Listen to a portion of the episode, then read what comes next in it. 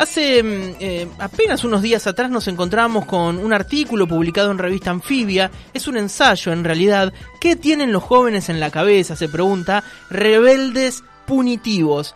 Y, mm, escuchen esta, bajadita que me, parece que está buena, que nos va a ayudar a entender de qué vamos a hablar a continuación. Crecieron en un mundo sin estabilidad económica y con un Estado que hace tiempo falla en ofrecerle oportunidades de vida. Los jóvenes de hoy son distintos a los del pasado y tampoco no tan, tan pasado, ¿no? No estamos hablando de los jóvenes del 30. Según la encuesta realizada por la EIDAES y el programa Pascal UNSAM, critican a los políticos pero no son antiestado. Consideran que los planes sociales son necesarios, ni mayoritariamente conservadores ni pañuelo celeste. Son más punitivistas. Apaciguado el fulgor del fenómeno Milei es lo que decíamos ayer, ¿se acuerdan? Cómo bajó la espuma de Milei, ¿no? De repente era una la cresta de la ola y ahora bajó la marea. Bueno, entonces, apaciguado el fulgor del fenómeno Milley, el descontento de las nuevas generaciones todavía hackea los consensos progresistas. Bueno, y lo que vamos a intentar eh, hacer es hablar de esto, ¿cómo piensan esos pibes que nacieron entre el 98 y el 2004? Yo tengo 36 años. Claro, tengo casi el doble de edad que estos chicos y seguramente pensamos muy distinto. Y es interesante lo que plantea eh, este ensayo en cómo conviven en ellos, bueno, eh, un gran porcentaje de estos chicos que fueron encuestados, como una dualidad de ideas que me parece que está interesante analizarlo. Bueno, eh, este artículo está escrito por Gabriel Kessler, Gabriel Bomaro y Gonzalo Azusa. Ya nos vamos al teléfono para poder ahondar en estas ideas, por eso le voy a dar la bienvenida a Gabriel Bomaro. Él es sociólogo, docente e investigador del CONICET y también escritor. Gabriel, buenas tardes, ¿cómo estás? José Linares te saluda aquí en Radio Urbana de Bahía Blanca. Buenas tardes, José, ¿cómo estás? Muy bien, gracias Gabriel por, por aceptar esta nota y por brindarnos un, ratito de tu tiempo. Por favor. Eh, Gabriel, eh, me parece interesante, ¿no? Eh, este, este estudio que han llevado adelante para poder entender un poco mejor o, ponerlo en números, esos que, eso que sospechamos que piensan los chicos que tienen entre 18 y 24 años. Yo no sé si, si te habrá sorprendido parte de esos resultados o, es algo que esperabas. Mira, te quiero contar primero de dónde salen estos datos, porque a veces uno, uno se encuentra con datos que no sabe dónde vienen, qué significan. Te quiero contar un poquito el origen de los datos. Por favor. Nosotros hicimos una encuesta eh, hace un mes y medio, más o menos, un poco más, dos meses, eh, con apoyo del programa Pascal de la UNSAM y nosotros somos, eh, en el caso de la Virgen yo, docentes, profesores en la Escuela de los DAM. Eh, y en este estudio lo que hicimos fue intentar ver posiciones, actitudes, opiniones de la población en general, del AMBA, de la área metropolitana de, Buenos Aires, eh, sobre temas de agenda cultural, de agenda económica, de agenda política, de agenda securitaria. Eh, y de ese estudio surgió como uno de sus resultados llamativos más interesantes esta diferencia entre lo que piensan los jóvenes sobre algunos temas y lo que piensa el resto de la población sobre esos temas. Entonces digo, eh, ante tu pregunta si, de si nos sorprendió, sí nos sorprendió porque, porque no estamos buscando eso, básicamente, ¿no? Era una encuesta en la que estamos más viendo polarización, conflicto vinculado con, con voto y otras cosas, y nos encontramos con una brecha generacional. Sí. Sí, eh, sabes que Gabriel que, que, lo charlaba, no sé si con los chicos acá en, la radio o fuera de la radio, me sorprende porque lo veo muchas veces en televisión, a los chicos los veo en la calle, pero no soy de charlar mucho con chicos de 18 años, pero a veces veo que los entrevistan en la tele eh, a chicos que estéticamente parecen como eh, muy deconstruidos, si se quiere aceptarme la, expresión, no sé, pelo rosa, ropa llamativa, eh, no sé, los ojos pintados raros o muchos aros, y decís, debe tener un pensamiento que me parece de avanzada o, o, algo moderno, y de repente los escuchás hablar y parece un que se me acepte la expresión, como un tachero de 70, ese conservador que va eh, escuchando a Babi Checopar. Y, y me llama la atención cuando ocurre eso, ¿no? Como que no... La imagen esa que llevan adelante, esa imagen estética eh, de, los jovencitos, que no coincide con esa forma de, pensar que uno entendiera de un adulto conservador. Sí, yo lo que diría que lo que más nos sorprendió es esta combinación entre posiciones progresistas, por así decirlo, en algunos temas y posiciones muy conservadoras en otros, eh, que no, los que tampoco son esperables en una población que dice, bueno, en general puede haber posiciones progresistas en lo cultural y supongamos neoliberales en lo económico, es más común de ver. Sí. O el clásico conservador, como decís vos, que tiene posiciones más de, la derecha en, en, casi todo el espectro de las opiniones y Sí. es más o menos consciente. Aún nadie es 100% consciente, pero son más conscientes.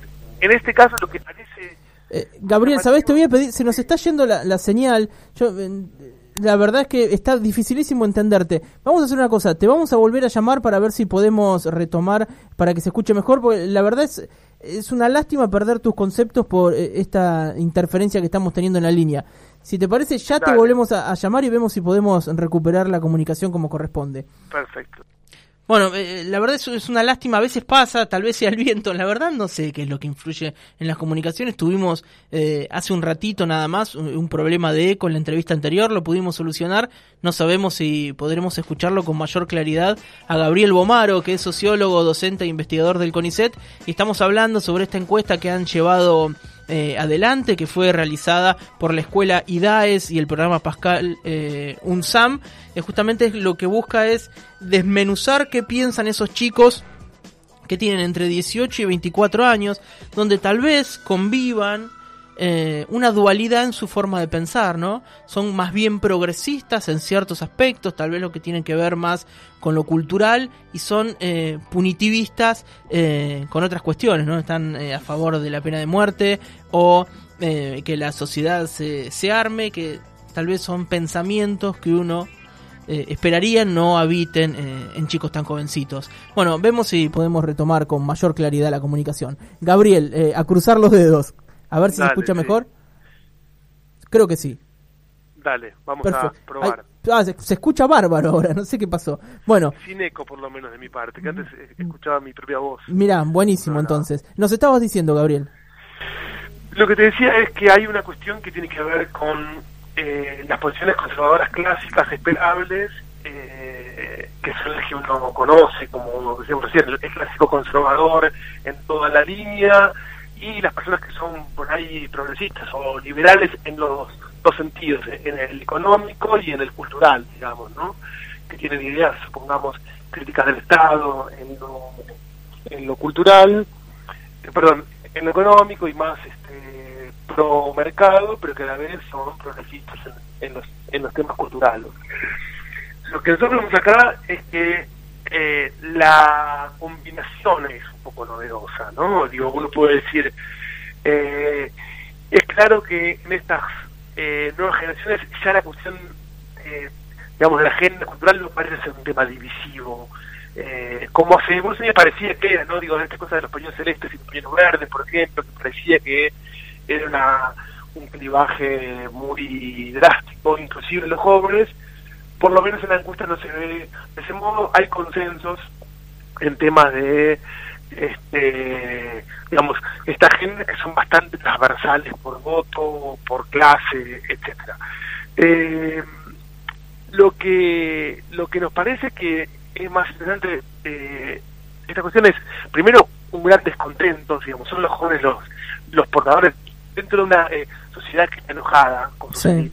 en Mm. general los jóvenes son los grandes el gran foco del descontento eh, entonces hicimos dos preguntas una era si creen que los políticos solamente piensan en sus eh, intereses y otra es si creen que la ley se aplica diferente para los ricos que para el resto y en esas dos preguntas, lo, el segmento 18 eh, a 24 responde mucho más de acuerdo con esas miradas críticas que el resto. Eh, dentro de un clima, como te digo recién, de mucho descontento generalizado. Y, eh, digamos, también transversal al voto. Eh, y en, y en entonces son están descontentos con sus élites económicas, con sus élites, eh, digamos, eh, digamos, de gobierno y políticas, y al mismo tiempo eso empaña un poco su mirada, por ejemplo, sobre los impuestos. Una Claro. idea anti, antiimpuestos que creemos, igual ahí son hipótesis, creemos, no es más una, no es tanto la mirada contra el Estado en sí mismo, sino contra la idea de, este, digamos, un Estado que te roba tu esfuerzo, ¿no? Algo de, ese tipo. Sí, sí, sí.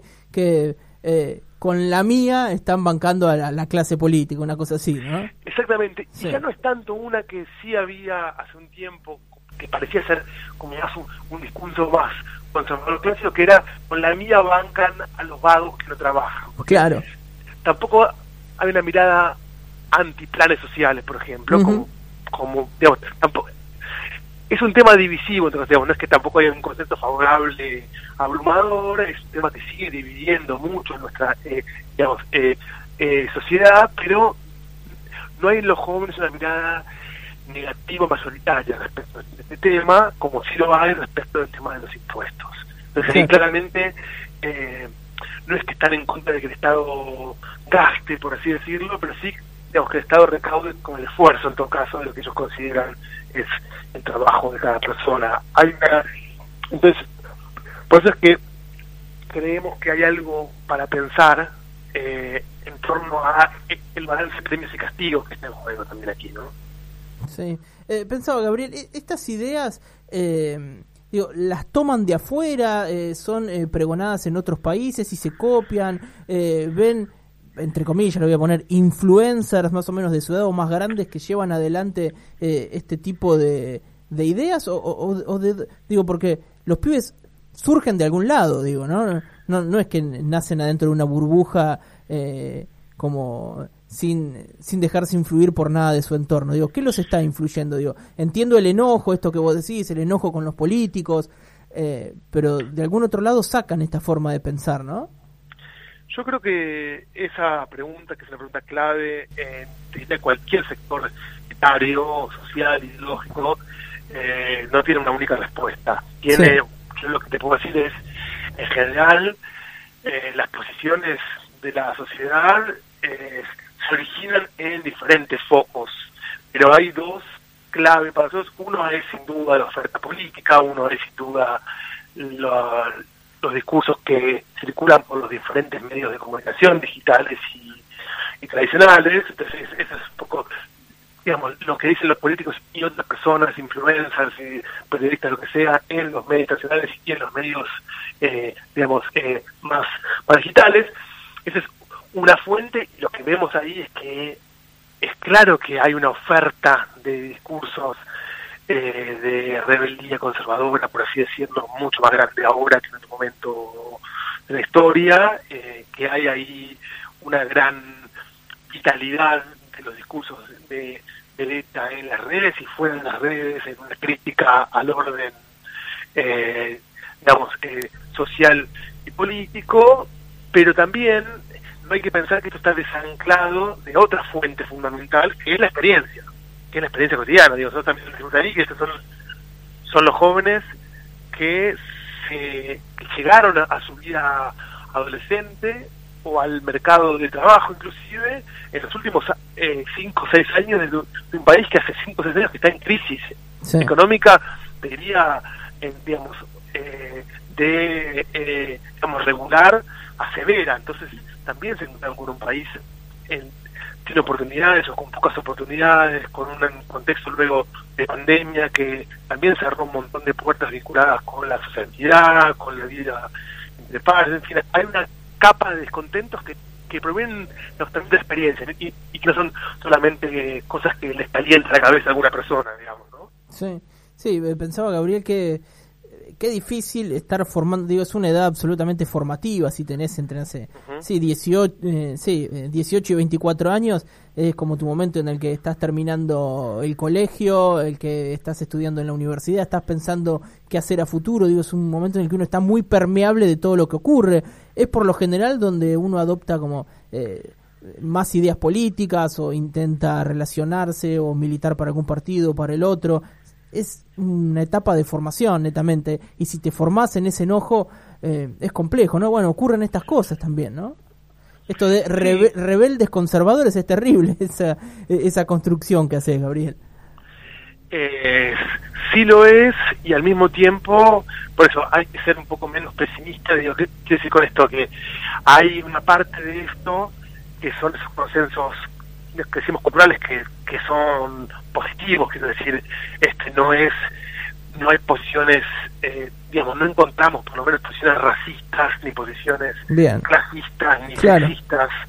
Pero digo, también eso para, para, para, para ver aristas, digamos, menos negativas de la cosa en todo caso. Este, eh, pero sí esto, ¿no? Digamos, una, una generación, una cohorte por lo menos que eh, llega al mundo adulto en el peor momento, con las puertas encerradas, con las oportunidades muy reducidas y también en un contexto de fuerte conflictividad política, social, ¿no? Lo, que, vive la Argentina también junto con su crisis económico-social es una fuerte conflictividad, un aumento de la eh, conflictividad y conflictividad en un contexto de bonanza económica eh, tiene un efecto bastante diferente a eh, conflictividad en un, contexto de estancamiento de crisis, ¿no? Sí, sí, seguro. Eh, hay que que ver qué se hace con todo ese enojo, ¿no? ¿Para dónde, para dónde sale, para dónde revienta? Sí, y hay que ver también exactamente en qué medida la, esa, esas mismas élites políticas y económicas que están apuntadas tienen recursos para responder frente a estos eh, digamos, eh, desafíos y cómo también, te diría, evoluciona eh, la Argentina y y el mundo en este punto en términos de mejorar las oportunidades para los que para los que van llegando, ¿no? Este, para, la, para las nuevas generaciones, que es un punto creo que crítico no, no solamente en Argentina, aquí como, como otras cosas se agudizan más por, una sociedad muy trabada, muy muy muy este, bloqueada eh, en los últimos años, ¿no? Sí. Gabriel, te agradecemos por esta comunicación con Radio Urbana. Eh, la verdad es, es, un gusto escucharte y teníamos ganas de dialogar un ratito con vos. Te mandamos un, saludo grande y será hasta la próxima. Hasta la próxima, perfecto. Te mandamos un saludo grande. Bueno, ahí charlábamos con Gabriel Bomaro, él es sociólogo, docente e investigador del CONICET. Y...